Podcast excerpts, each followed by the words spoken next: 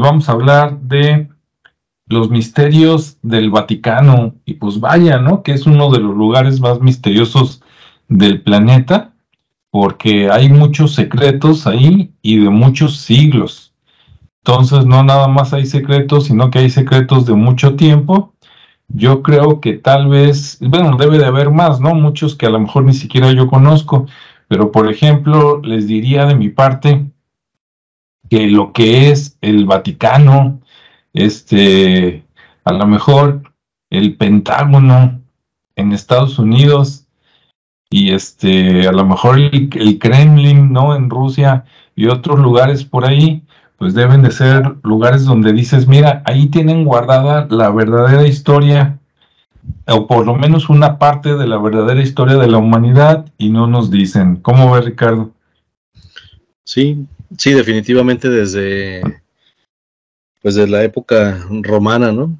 Ya, ya, se venía viendo todo ese comportamiento, tan así que pues ya una vez que se forma esta ciudad, eh, o mejor dicho este país, porque al final de cuentas funge como una nación, eh, pues tiene sus, sus secretos, tiene, ahora sí que eh, utiliza sus beneficios como, como país, ¿no? Entonces sí hay mucha, mucha historia detrás de todo esto y, bueno, no terminaríamos con una charla de una hora. Obviamente tiene mucho en diferentes temas. Entonces trataremos de comentar lo más relevante si es posible. Y, bueno, esperemos les, les guste. Excelente. Pues mira, mira quién nos está visitando. ¿Cómo ves? ¿Quién anda por aquí? ¿Quién anda por aquí? A ver, ahí viene Ah, qué caray. No, pues ya. Ahora sí, como en la lucha libre, ¿no? llegando. ¿Qué tal, Rodrigo? ¿Cómo estás? Hola, buenas noches. Pues sí, llegando, salí temprano de donde estaba y bueno, pues había que llegar a las carreras, pero aquí estoy. Muy bien, pues bienvenido. De hecho, estábamos empezando. Hoy vamos, vamos a hablar de los secretos del Vaticano y justo estábamos arrancando. Y bueno, pues yo tengo por aquí una lista de varias cosillas, pero me gustaría que arrancara este Ricardo, porque la vez pasada arrancó Ricardo y resulta que le gustó a mucha gente. Entonces, bueno, pues porque el público lo pide, adelante. A ver, Ricardo, ¿cuáles soltamos primero? Pues bueno, como bien dices, son, son varias cosas. Déjame ver si empezamos con un tema, si empezamos por la historia o empezamos por ya cosas así, ya por carnita, ¿no? Como se dice. Porque pues hay mucha, mucha tela de donde cortar aquí con esto del Vaticano, como decía. Es, desde, incluso desde, fíjate, estaba en la parte de, la investigación, cómo, desde sus inicios empezaban a, ellos a, generar cierto poder y, obviamente pues ellos fueron los precursores de, la Santa Inquisición, pero antes de la Santa Inquisición, eh, ahora sí que persiguían a los, a los de raza negra y los, este, los castigaban. Y el castigo era la castración, porque, oh. porque ellos veían, o sea, fíjate cómo era la parte morbosa y desde cuándo ya traían también este tema, ¿no? De, de la de la moral o de la doble moral, eh, pues bueno, ellos veían que, que, que los, así que esta raza negra pues tenía un miembro pues negro y, y, lo, y lo castraban porque finalmente representaba o, o, se veía o creían que tenían una relación con el con Satanás. Así. Porque ellos, porque ellos decían eso, ¿no? Entonces, dices, desde ahí, pues obviamente empezaron a hacer sus, sus cosas, ¿no? Otra de las cosas que me, enteré también es que tenían una, una situación con la pornografía. Había, creo que le llaman pornocracia o algo así. Eh, una etapa en, la historia del Vaticano donde eh, permitían, bueno, todavía se permite, pero, pero ahí era abiertamente esa, esa situación y bueno, pues era así como Sodoma y Gomorra, ¿no? Como de, ese tipo. pero era permitido. Entonces, pues ellos ahí tenían esa situación. Fue una etapa donde estuvo así muy, muy abierto y, bueno, tenían esos permisos de tener sus amantes y todo ese tema. Eh, otra de las cosas que también en la historia que no sabemos y que, y que de repente ha sucedido con la parte de Hitler, ¿no? Hitler era uno de los devotos eh, o fieles devotos de, los papas en su momento del, no recuerdo cuál fue el que tocaba, pero en el que tocaba en turno, pues se reportaba. Se reportaba con su diezmo. Y, a cambio de esto, pues el Vaticano siempre ha sido muy rico, eh, aproximadamente al año eh, recaba más de 100 millones de dólares. Entonces es una cuota que más o menos se estima yo creo que es un poco más, pero finalmente es lo que al público se le puede decir. Lo, oficial. Sí, digamos que la parte oficial para que no se vea muy escandalosa la cifra. Eh, y bueno, ellos también forman parte de, una empresa que, que, fabrica armas y en su momento con las guerras, pues han financiado las guerras, ¿no? Son, funciona como un banco también, de hecho es uno de los bancos donde así como en la parte de, de, acá Sudamérica, ¿cómo se llamaba? Con donde, donde no, donde no te cobraban o eras invisible para las inversiones. Eh, también el Vaticano tiene su banco y bueno, pues hace, hace también ahí transacciones, incluso con la mafia italiana en su momento. Y, obviamente con Hitler. Hitler, pues obviamente hacía sus, eh, sus donativos a cambio de, apoyos para armas. Y, bueno, ahí había una relación. También protegieron a algunos eh, judíos italianos. Y, bueno, eso también, pues totalmente de la mano de Hitler, ¿no? Entre otras cosas.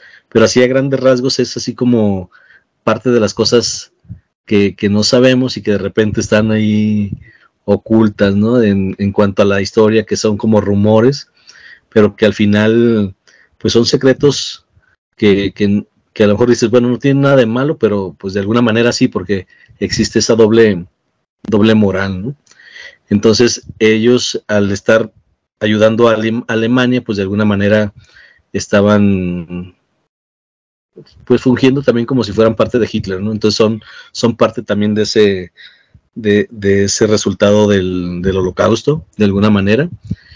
Y, y bueno, ahí, ahí queda en sus, en sus, este, en sus conciencias, sí, porque finalmente, como te digo, pues le invirtieron mucho en temas con familias judías, obviamente, eh, sobre todo que eran italianas, eh, hicieron mucho negocio con oro, con propiedades para salvarlas y ayudaron incluso en el saqueo junto con los nazis. Entonces también, este, pues ya traían ellos un ejército que era derivado del, de la Santa Inquisición, pues también dijeron, ah, mira, estos ya están entrenados, ya saben cómo, pues vamos a utilizarlos para que también ahí apoyen a nuestro aliado, ¿no?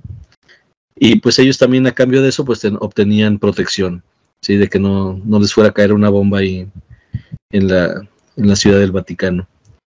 Y como, como decía, pues también se, se generó un escándalo basado en el tema del, del banco y con los apoyos de Hitler, eh, porque se manejaban sumas muy, muy importantes y, obviamente pues ahí había cero, cero política, cero control, entonces había, había como muy buenos dividendos en, las partes de inversiones ¿no? y de retorno de, lo que se fuera metiendo ahí como a inversión.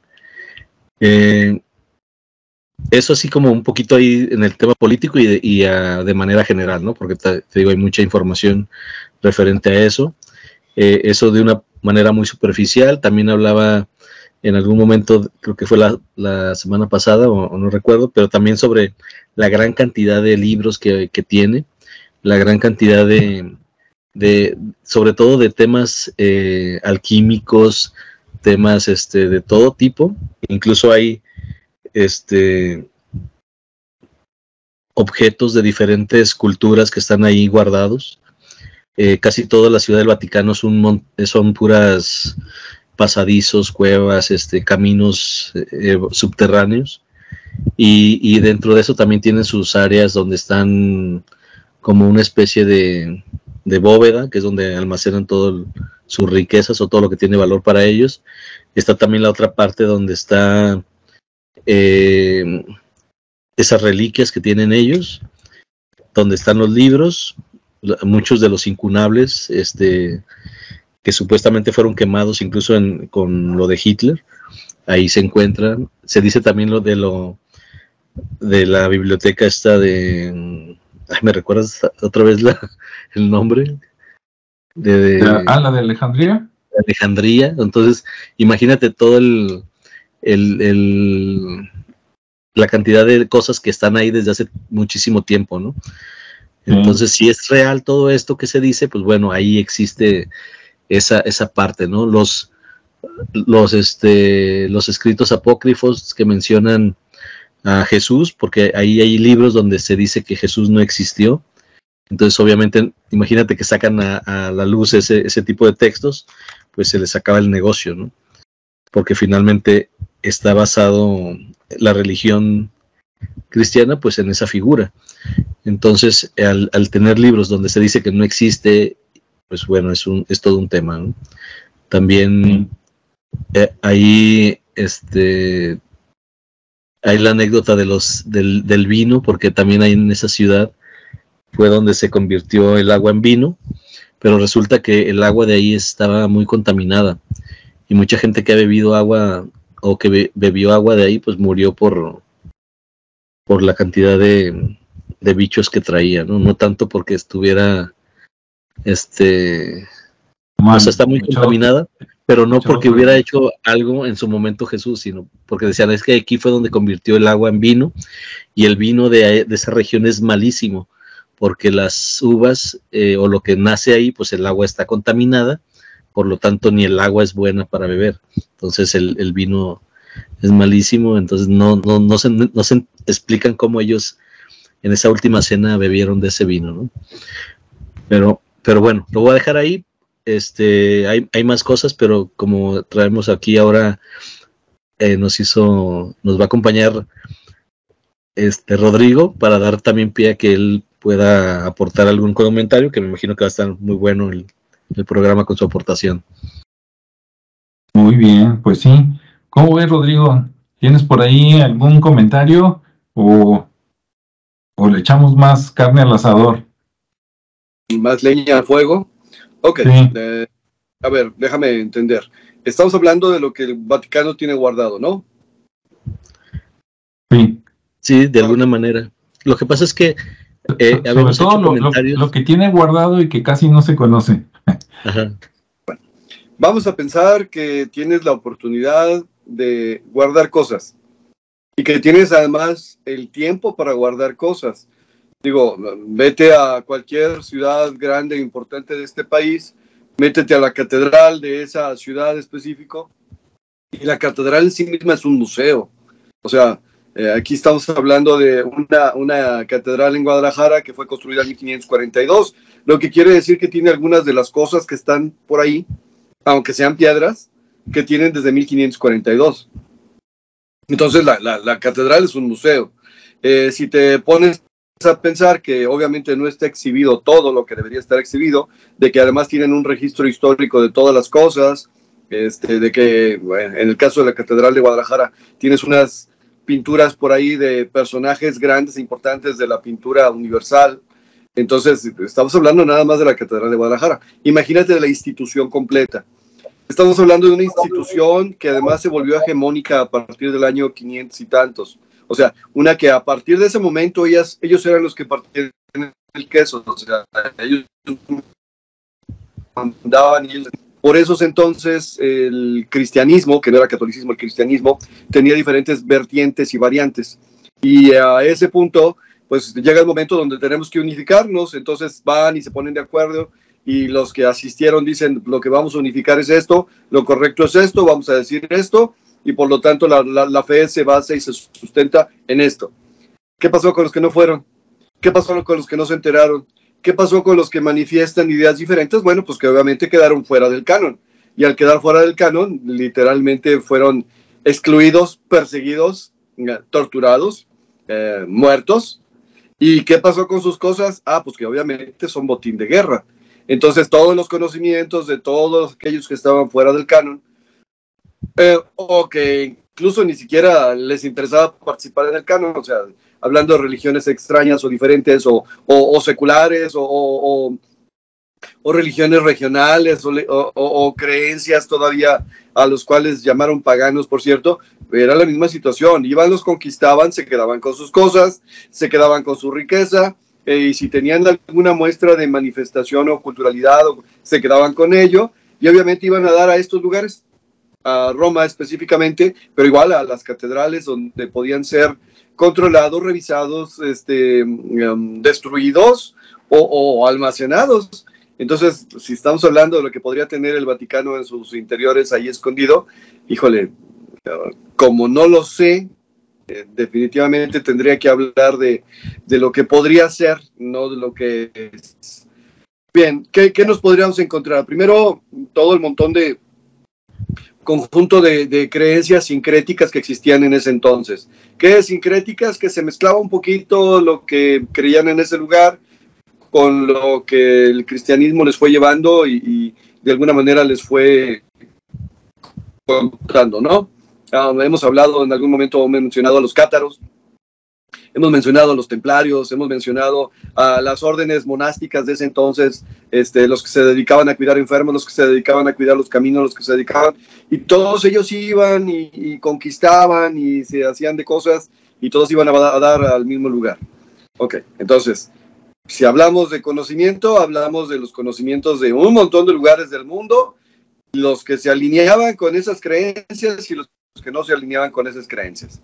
Entonces, casi como mencionó Ricardo, pues ahí estaban los libros apócrifos, ahí estaban los libros de los cátaros, en algún momento ahí quedaron los libros de los templarios, y hablando de libros, podríamos hablar nada más de cuestiones de inventarios, por ejemplo, pero no, también había cierto tipo de conocimientos, cierto tipo de participaciones. En otro programa Alejandro mencionó, por ejemplo, que la idea del Espíritu Santo, tal como la entendemos y la conocemos hoy, pues viene de los cátaros, porque antes sí se entendía de hablar del Espíritu Santo, pero no se le daba forma. ¿sí? Entonces, bueno, de ahí viene, ¿no? ¿Qué más podríamos encontrar? Eh, por esas épocas era bastante frecuente el uso, la recopilación de reliquias. ¿Qué son las reliquias? Partes específicas de personas o lugares donde estaban las personas o, objetos que utilizaban las personas a las que consideraban santas. Y entonces, por ejemplo, por ahí en algunos templos de Europa nos podemos encontrar reliquias de Híjole, en algún lugar está uno de los dedos que quedó de haber quemado Juana de Arco, por ejemplo. Y luego si le hacen estudios este, modernos y le dicen, no, esta es parte de una momia egipcia. egipcia. Pero bueno, ahí está la reliquia, ¿no? Eh, hay un montón de cruces eh, o pedacitos de la cruz donde crucificaron a Jesucristo. Hay un montón de, clavos donde, que, utilizaron para clavar a Jesucristo. Yo creo que si, si le pusieran todos los clavos que dicen que hay que son auténticos, eh, hubiera quedado como alfiletero o peor, ¿no? Este, hay un montón de partes, hay, lugares donde las reliquias son partes del cuerpo, que aquí tenemos un ojo, que aquí tenemos un brazo, que aquí tenemos una, incluso algunos que otros, este, que aquí tenemos un órgano sexual de fulano de tal que era santo, y si saca ahí, y eso estará escondido por allá debajo. Bien, eh, si nos vamos a, joyas, acuérdense que eh, durante mucho tiempo, básicamente el papado, el Vaticano, se convirtió en el eje rector de la supremacía europea. Digo, ni siquiera quiero hablar de Blanca porque pues allá abarcaba varias cosas, ¿no? Pero de la supremacía europea, entonces quiere decir que todos los países, todos los reyes pagaban tributo. Y ese tributo, bueno, se convertía precisamente, si no en el uso personal de los personajes, se convertía en el uso de la institución. Y ahí tenemos una capilla sixtina con unas pinturas magníficas elaboradas por eh, Miguel Ángel Bonarotti y Miguel Ángel comía y entonces le tenían que pagar y para poderle pagar tenían que tener riquezas. Entonces, bueno, ¿cuánta riqueza hay ahí debajo? Un montón. ¿Qué más se dice que hay ahí? Bueno, todo aquello que representaba a su religión, pero sobre todo escondieron a lo que representaba el contrario. Entonces, si tenía representaciones de, dioses de otras religiones, probablemente estén ahí representados de alguna manera. Se dice, voy de nuevo, estoy hablando de lo que no conozco porque nunca he ido ni siquiera al Vaticano, menos a los archivos secretos, pero se dice que tienen por ahí algún este, ángel caído. ¿sí? Se dice que tienen el mapa de la ubicación de dónde están precisamente los ángeles caídos en todo el mundo. Se dice que tiene la ubicación de, de que en determinados lugares y en determinados momentos hay que tener cierto tipo de rituales para que esos ángeles caídos no se salgan. O sea, vamos de nuevo, otra vez, ¿qué es lo que atesoran? ¿Qué es lo que consideran importante? Pues eso es lo que van a conquistar, incluyendo la riqueza humana más vil y este, la, la, la que es producto del esclavismo, la que es producto de la, de, de la manipulación, la que es producto de la enajenación, la que es producto del comercio. Y sí, se decía, por ejemplo, que mencionaba Ricardo, que el Vaticano tenía una gran cantidad y que era socio mayoritario de la fábrica de armas Beretta. Y Beretta son de las armas mm, pues, más famosas, si no son las únicas, porque ya hay un montón de fabricantes de armas, pues son bastante, este, ¿cómo se llaman? Llamativos, ¿no? Y que de alguna manera, pues como conservadores de ese poder hegemónico europeo, pues han tenido que apoyar a, a diferentes personajes que de alguna manera, este, ¿cómo se llama? querían tener el dominio sobre todo y se tenían que oponer a aquellos que estaban en contra de ellos para quitarles el dominio. No sé, ahí por ejemplo tendríamos a Napoleón Bonaparte que literalmente se peleó con el papado. ¿Por qué? Pues porque el papado no quería que fuera él. ¿Por qué? Pues porque era obediente, no era obediente al papado. Entonces, ¿qué querían? Pues alguien que sí fuera obediente. Híjole, no sé, eh, ahora sí que como llegué de invitado, eh, llegué tarde, así que no sé qué más decir, pero la, la cuestión es que, ¿qué podemos encontrar ahí? pues lo que se imaginen que podamos encontrar, sobre todo a lo que le dan valor o a lo que creen que resta valor a lo que ellos dan valor. Es lo que podríamos encontrar. Muy bien, muchas gracias. Y bueno, antes de aventar mi rollo, unos saludos porque tenemos gente muy distinguida conectada. Tenemos por ahí a Julio Gaitán desde, desde Houston, Texas. Entonces, un saludo. Este, tenemos también a María Jiménez, que se está conectando desde Salta, en Argentina, y nos dice que la palabra Vaticano está, viene de dos palabras, uno que es batis, que es profeta, y can, que significa serpiente. Ya desde ahí da susto, ¿no? Así como que el profeta serpiente, dices, ah, caray, suena más al, al maligno que al bendecido, pero bueno, ahorita ahí lo dejamos. Y también está conectada Nancy Bracho. Y este, y bueno, a, ellos, este, pues por ahí los conozco de, de, ¿cómo se llama? De un grupo en Telegram, que ahorita no lo tengo aquí a la mano, pero se los voy a poner en la descripción del video ya editado. Ahí se mete gente especialista en estos temas. Y pues, qué bueno que están por aquí. Bueno, la lista que yo traigo sí está así jalada de los pelos. Aquí son puras cosas paranormales, raras o bizarras, entonces voy a aventar todas de una vez. Vamos, a, por ejemplo, eh, se dice que ahí hay 12 siglos de la historia documentada del planeta, o sea, 1200 años, por lo menos. Se dice también que hay 85 kilómetros de estantería Imagínate que agarras un pasillo en la biblioteca y vas caminando y 85 kilómetros. Eso es más o menos la distancia que hay de aquí de la Basílica de Zapopan hasta, hasta Chapala. Para los que viven por aquí en Jalisco, que se den una idea, es como si te fueras caminando en un pasillo viendo libros, pinturas este, y artículos eh, de un lado y del otro, caminando desde la basílica hasta llegar a Chapala. Entonces está largo el camino. Otra cosa, este, estas investigué en varios documentales, algunos muy serios, aunque no crean, y por ahí en dos páginas web que les voy a poner también en la descripción. Viene, e, están salteados, ¿no? No está en orden, pero dicen que en 1998 por ahí alguien filtró información de que eh, ahí en el Vaticano, debajo, escarbando, como decía Rodrigo, hay algunos cráneos con cabezas alargadas y rostros pequeños. No te dicen así directamente que sean aliens, pero si no son aliens, pues podrían ser intraterrenos o lo que usted vaya a pensar, ¿no? Este, ahí, desde lo que se le ocurra hasta hola Jaime Maussan, ahí lo que quiera usted. Bueno, y de eso voy a relacionarlo al final con otro tema. También el Vaticano tiene un satélite para monitorear la presencia extraterrestre. Y ahí van a decir, no, no, no, ya, ya te jalaste los pelos. No, pues sí. De hecho, el proyecto se llama Siloe, Ellos tienen un observatorio ahí en el Vaticano, tienen otro observatorio en Tucson, Arizona, y tienen un satélite así pagado por parte del Vaticano. Me imagino que están en estrecha comunicación con la NASA y otras instituciones y que tienen un satélite exclusivo del Vaticano para estar viendo a ver si vienen naves extraterrestres, así como lo escuchó usted. Si no, luego vea las ligas que le voy a poner. Bien, otra.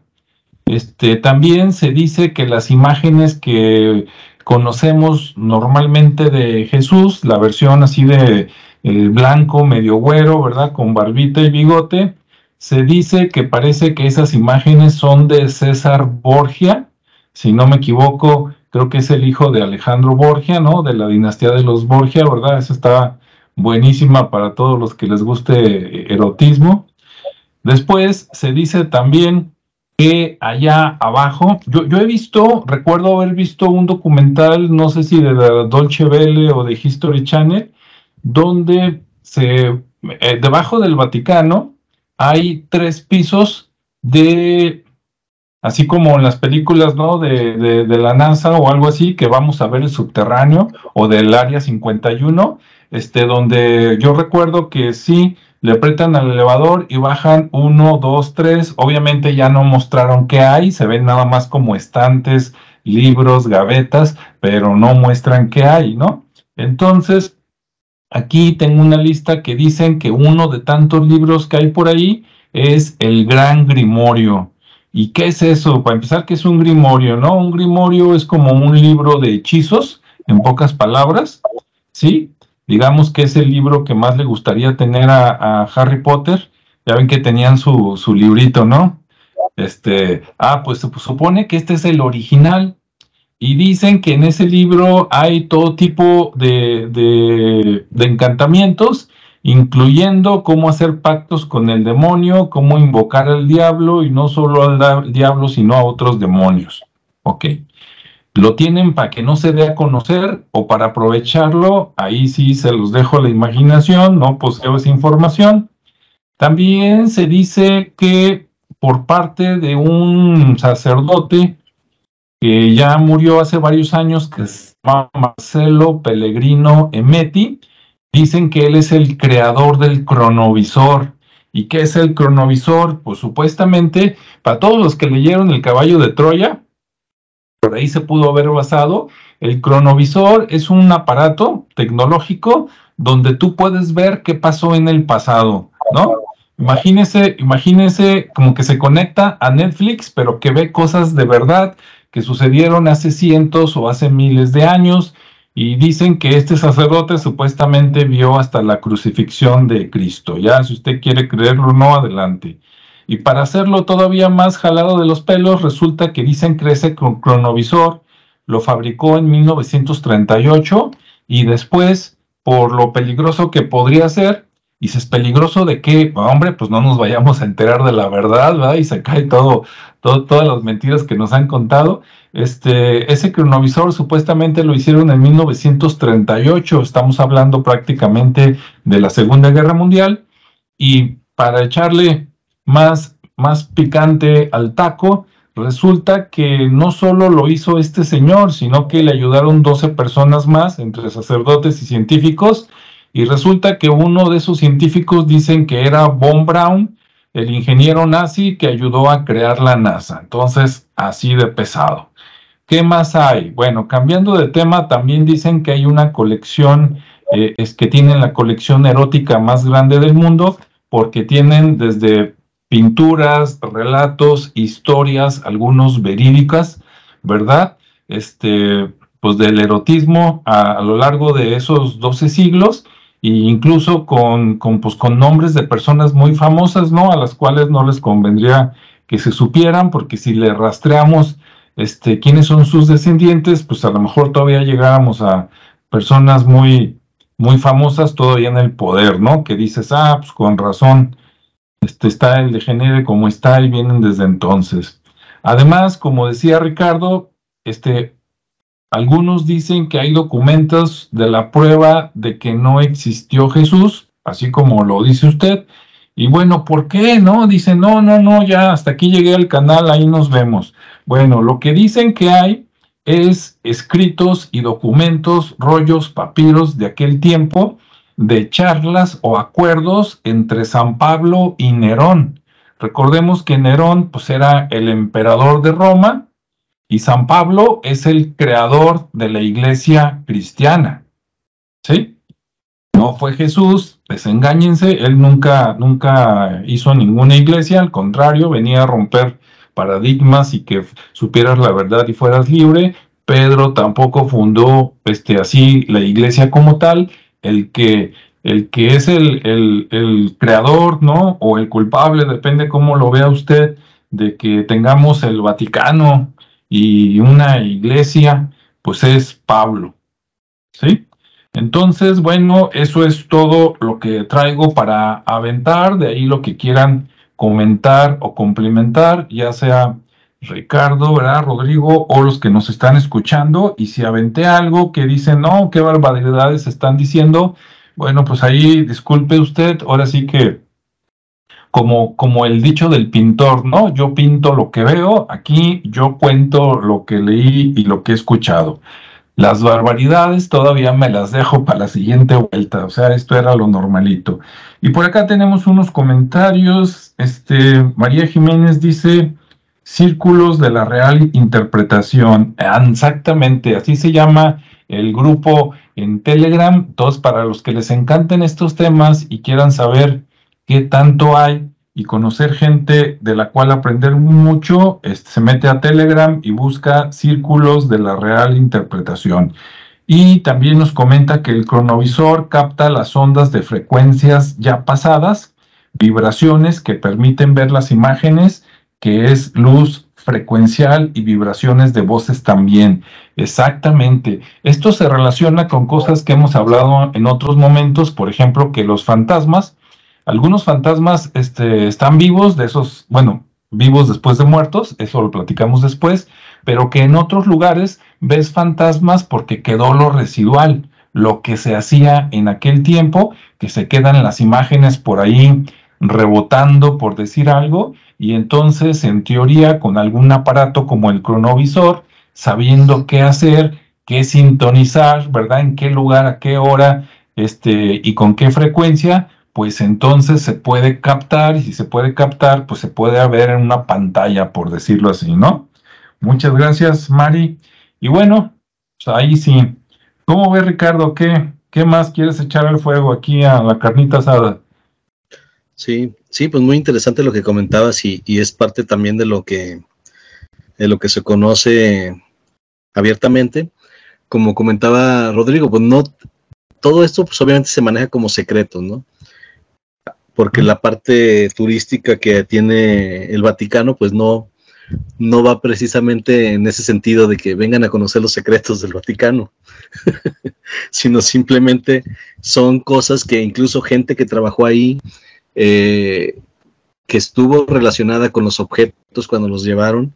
Ahorita que mencionabas el tema de, este dispositivo para viajar en el tiempo, realmente ellos tienen un aro que es el, que se dice que con el que pueden viajar en el tiempo y que de hecho algunos países, bueno, algunos gobernantes de países importantes, sobre todo de los más antiguos, este, incluso de las familias importantes, pueden utilizarlo, ¿sí? Tienen, tienen como que esa venia, ese permiso para utilizarlo y hacer sus viajecitos a, arreglar cosas y, permitirles seguir siendo las familias que controlan este nuevo orden o esta o esa riqueza no de la misma familia. Entonces imagínate el, tema tan complicado que sería exactamente.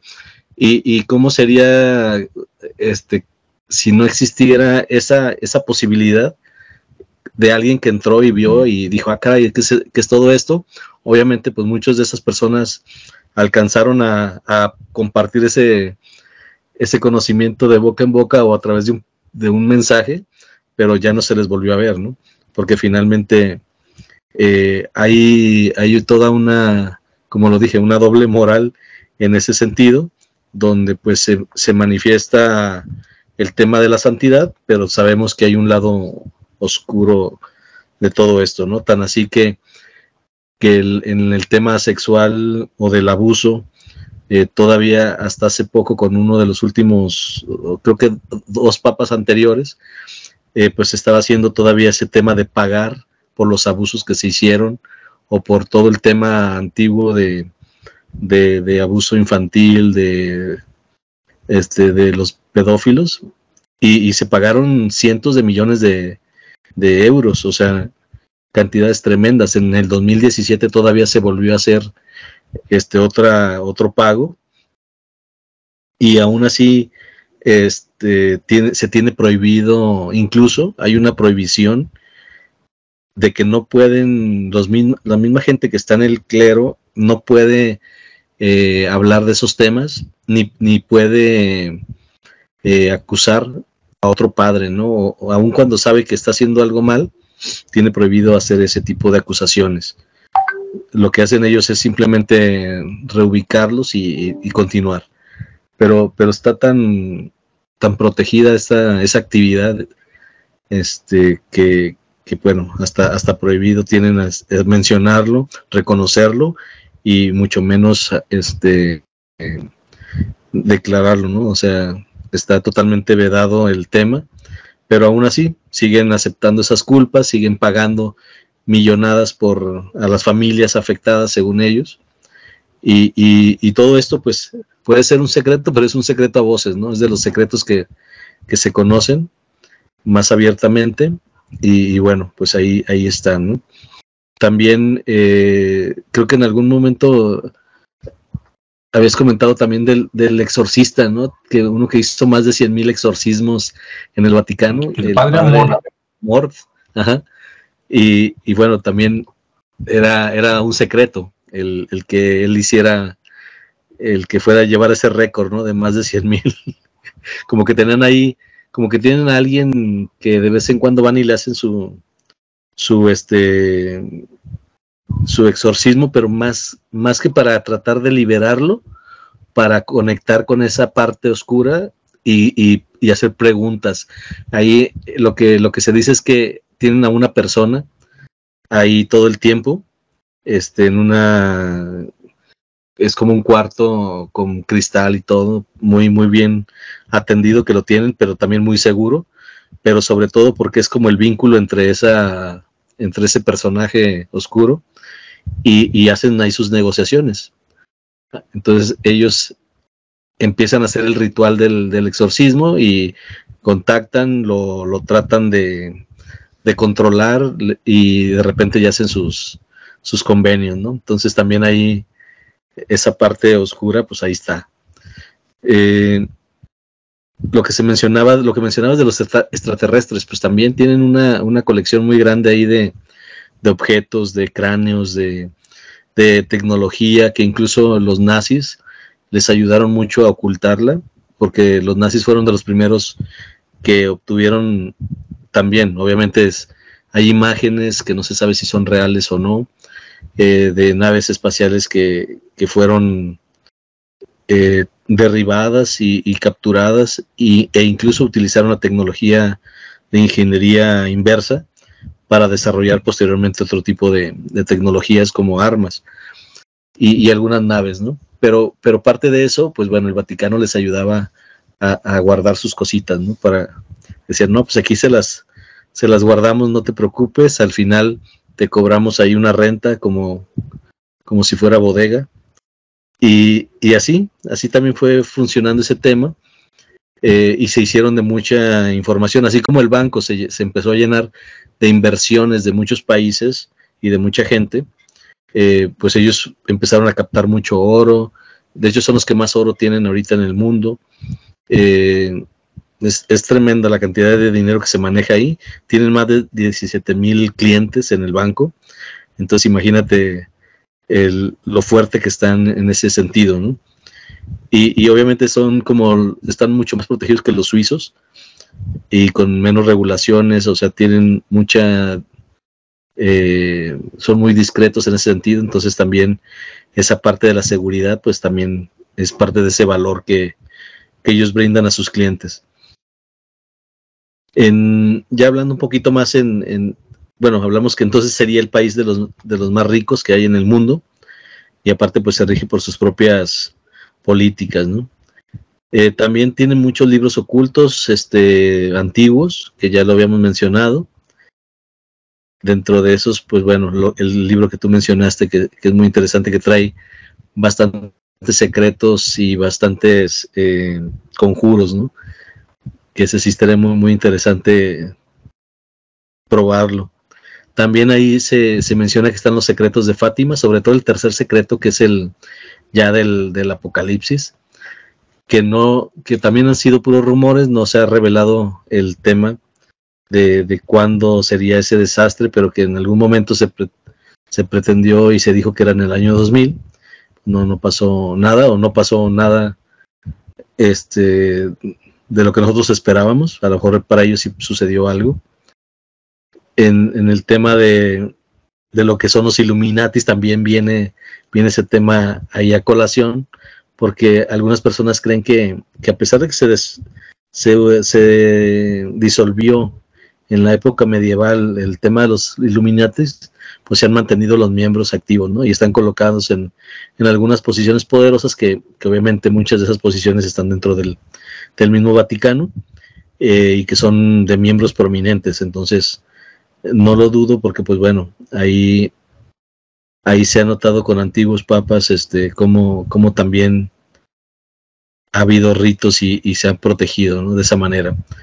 Eh, y lo que mencionaba de la máquina del tiempo es, bueno, se cree que el científico italiano, el padre Pellegrino María Ernetti, menciona lo del cronovisor, que prácticamente es, es esa parte con la que pueden viajar y otra que es la que te mencionaba, que es como un portal, es un, de hecho es un círculo que incluso en las películas nos lo han mostrado de una manera ficticia, pero que es tanta la, la, la, vista que ha tenido, tanta la, la forma en que nos lo han mostrado, que yo creo que es real. Incluso en China están construyendo un portal de ese tipo, están haciendo una construcción muy similar a unos planos que de alguna manera se colaron del Vaticano y ellos lo tienen ahorita, que, que no sé si sea real o no, pero también prohibieron todas las películas que hablen del tema del viaje en el tiempo.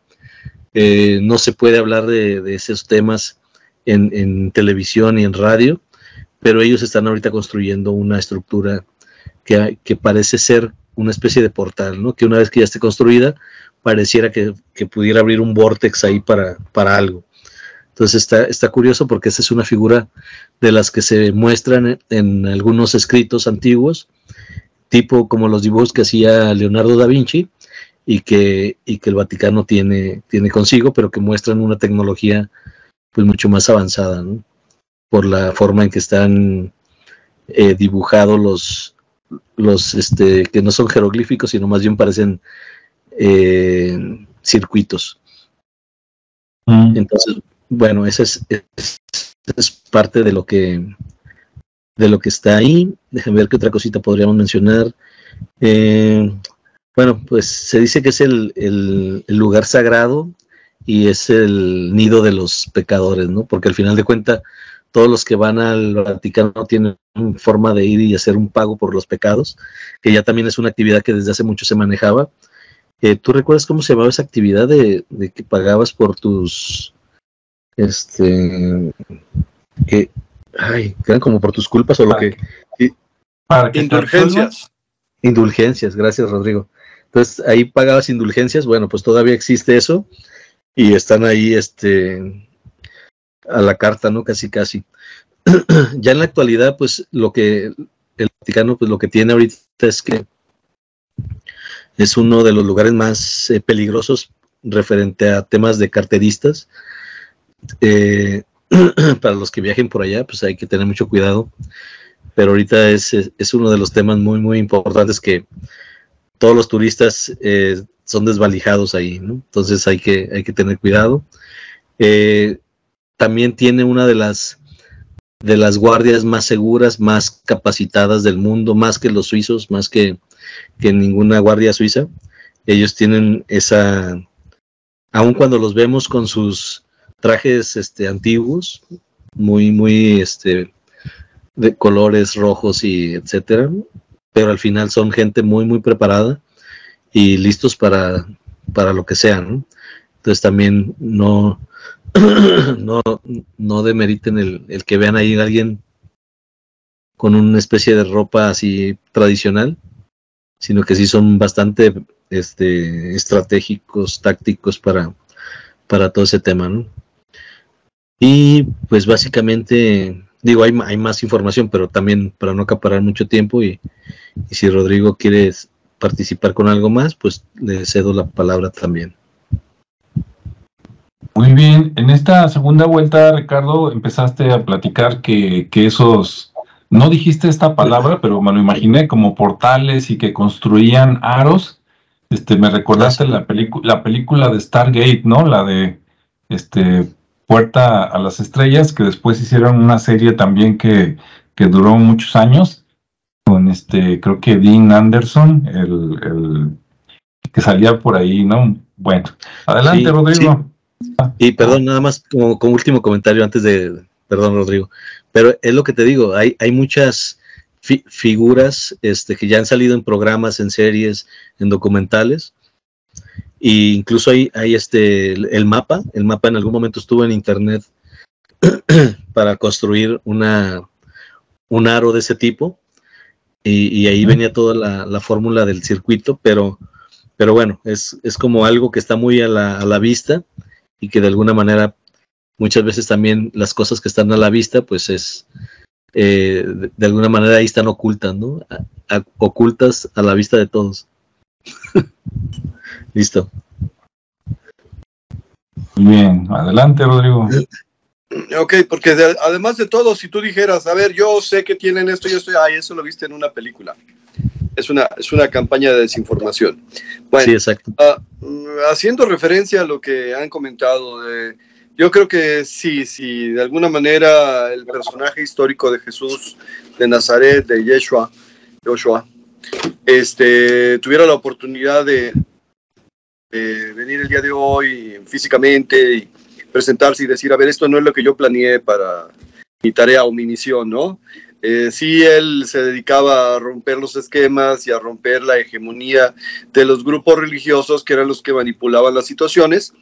Y, oh sorpresa, 500 años después de que se supone que él muere, en el concilio de Nicea se unen los, los obispos y generan precisamente eh, la estructura del negocio en la cual este, vuelven a tener ahora ellos el control y todo lo demás. O sea, contravienen directamente la, la enseñanza.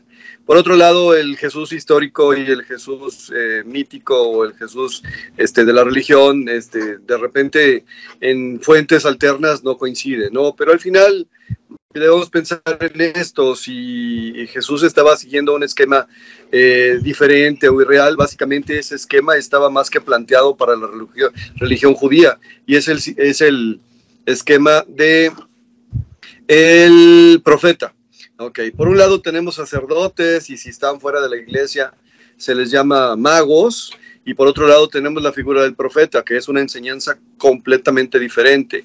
Si en uno de los, una de las religiones, en la mayor parte de las religiones, la sexualidad tiene un punto trascendente o importante, la figura del profeta es la que literalmente se sale de ese esquema y hace lo contrario. De ahí viene la abstinencia de los sacerdotes, que después es malinterpretada y decir, a ver, vamos a, vas a, vas a hacer, eh, vas a practicar la abstinencia, pero para que no vayas a dejar hijos y esta riqueza que tú estás generando este, vaya a dar a tus hijos, sino mejor que se siga quedando en la, en la madre iglesia, con perdón de, ello, ¿no? Y luego la, la, situación en este punto es que en el concilio de Nicea literalmente se pusieron de acuerdo para convertir esto en una institución y al final están generando un empleo nuevo. Es como si hoy te dijeran, ok, hoy te vas a dedicar a la programación web con un lenguaje de programación fulano de tal. Es una actividad nueva, es un lenguaje nuevo, es una institución nueva. Y ahora, ¿qué es lo importante para que sigas ganando dinero? Pues que nadie conozca tu negocio. Y para eso, ¿cómo, es, ¿cómo quieres que te contraten? Pues bueno, tienes que tener esta presentación, esto en tu currículum, y eso es lo que hicieron en el concilio de Nicea.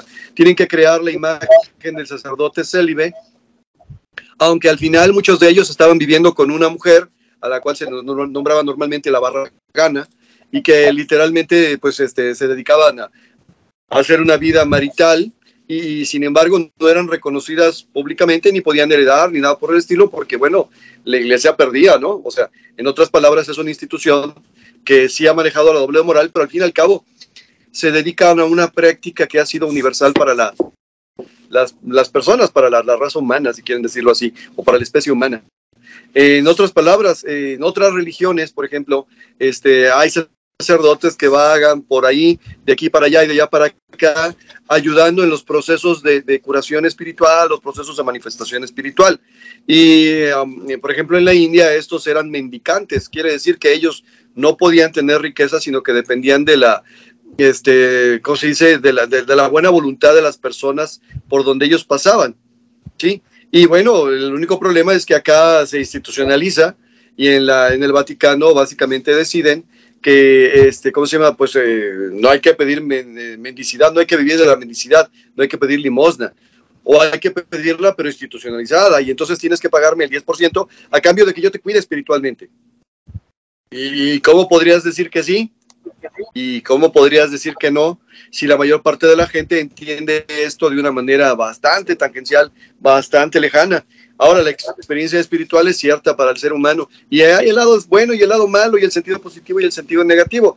Pero bueno, básicamente la función del sacerdote es, se supone, cuidarte en el nivel espiritual. Y yo me pregunto, bueno, si hay tanto que cuidar, este, eh, de dónde sacan tanta riqueza, ¿no? Bueno, muchas de ellas de la gratitud de la gente que sí vivió una experiencia espiritual y que sí le ayudaron, pero también de un montón de gente que no tiene ni idea de qué están hablando y están manteniendo a alguien que los está protegiendo de algo que no saben si realmente es cierto o no es cierto. En otras palabras, ¿qué es lo que guarda el Vaticano? Guarda un secreto, un secreto para hacer dinero, un secreto para crear riqueza. Y ese secreto ahí está disponible solamente para aquellos que practican que tienen. En otras palabras, eh, están contraviniendo en mucho lo que originalmente se planteó de eso, que vivan el pasado, que vean el pasado, que viajen el pasado o al futuro, yo no lo sé. Yo no podría decir que sea cierto o sea falso. Lo que sí podría decir es que, voy de nuevo, ellos acumulan riqueza de la manera que ustedes quieran entender la riqueza y que esa riqueza debería no estar acumulada ahí, ni en los templos. Hace poco, relativamente poco, el año pasado, fui a, a la ciudad de Oaxaca y fui a un templo muy particular por ahí, el Templo del Carmen de arriba. Y pues yo escuchaba que todo el mundo decía, qué bonito. Y yo decía para mí mismo, qué escandaloso que la gente que viene y predica de una práctica espiritual, de una caridad, tenga un templo con tanta riqueza material y aquí afuera la gente muriéndose de hambre. En fin, e-, esa es mi opinión particular. De ahí a lo que guardan, insisto, es un museo que tiene 1200 años, como decía Alejandro. ¿Qué puede guardar un museo de Louvre que tiene menos tiempo? ¿Qué puede guardar un museo británico que tiene menos tiempo? Bueno, la iglesia tiene un museo de más tiempo todavía y por lo tanto estamos hablando de que tienen algo ahí de un valor incalculable, pero solo para ellos, porque a sí les conviene. Y aquí la dejo yo. Muy bien, Muchas gracias, Rodrigo. Bueno, pues antes de, cerrar un poquito aquí el asunto, este, por acá en el chat están muy activos hoy todos los que llegaron. Este, primero veía yo por ahí el nombre de Mari, pero ya me, ya me aclararon que es este Cristian. Un saludo a Cristian allá a Argentina. Nada más que dice que entró con la cuenta este, diferente. Y, bueno, nos suelta una cantidad de información que yo creo que luego lo vamos a invitar, este, relacionada a la arquitectura del Vaticano, muy impresionante.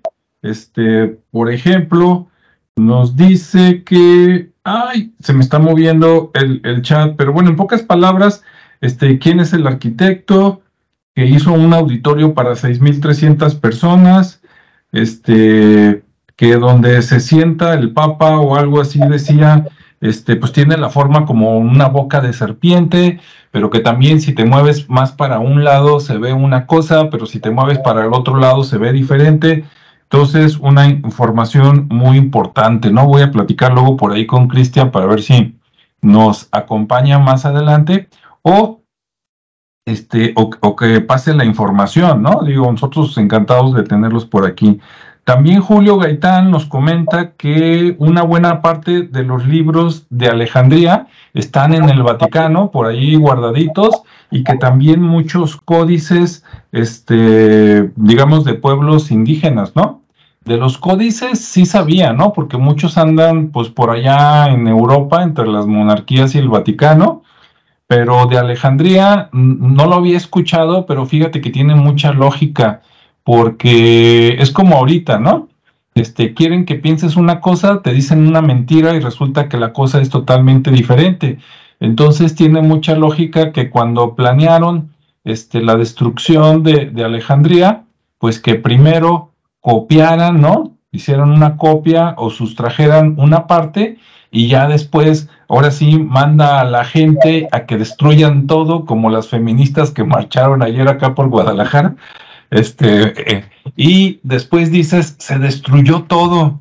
Y no es cierto, se destruyó aparentemente, ¿no? A la gente le dices eso, pero lo más importante lo tienen guardado por ahí, ¿verdad? los, los, hijos de su Pink Panther, la Pantera Rosa, y nada más ellos lo tienen para, pues no sé, negras intenciones, control, lo que usted quiera, ¿no?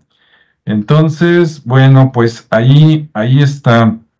Eh, sí, así es, Cristian, por ahí con Julio, Cristian, este, tenemos un pendientito, lo, lo vemos en breve, con gusto. Bueno, pues para ir cerrando, yo les quiero compartir aquí en pantalla, déjenme jalar acá este otro navegador que está por aquí Espero que se vea bien. Ah, por ahí, ahí está. ¿Qué es esto? Eh, hace rato, ah, bueno, mejor déjenme, este, bueno, sí, ni modo. Esto que voy a jalar ahorita de momento no, no lo van a ver, este, Rodrigo y, Ricardo, pero en la versión editada les pongo la foto. Los que están en YouTube sí lo están viendo, porque si lo comparto con, eh, con Ricardo y Rodrigo por aquí por el Teams, luego se complica un poquito para que los demás lo vean. Bueno, este al principio les hablé que supuestamente dicen que pues ahí hay cadáveres con cráneos alargados enterrados abajo del Vaticano, este y con cara chiquita no quiere decir que sean grises, que sean extraterrestres, a lo mejor ni siquiera son extraterrestres, a lo mejor sí, a lo mejor son Homo sapiens, a lo mejor son otra raza. Mira, no sé qué eran. Lo que sí les digo es que hasta, hasta desde la antigüedad muy profunda, hasta todavía cerca del año 1350 en Europa y hasta el año 1600 y feria en América, y hasta el siglo XX en África había gente con cráneo deformado. Bueno, algunos dicen que es cráneo deformado, pero ve tú a saber si es copia de algunos que así nacían antes. Ahorita les estoy compartiendo a los que nos están viendo en YouTube. Este es un sarcófago que se encontró en este año eh, debajo del piso de Notre, Dame, allá en, Francia.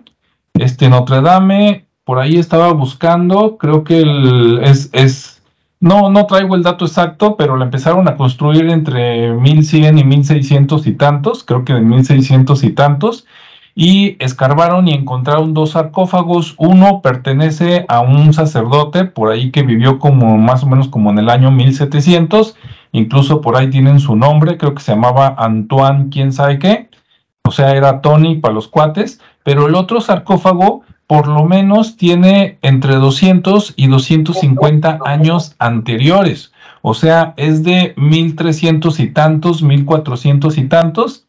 No se sabe quién es, se sabe que cabalgaba, se sabe que tenía el cráneo también alargado, deformado. Entonces dices, ¿quiénes eran estas razas de personas que gobernaban este, hasta hace todavía algunos siglos, que eran muy importantes y que la iglesia quiere que nada, nada se sepa de esto, ¿no? Entonces, este sarcófago que encontraron en Notre Dame puede estar relacionado con esos, esos cuerpos que se dice que están debajo del Vaticano y ve tú a saber debajo de cuántas iglesias alrededor del mundo, ¿no?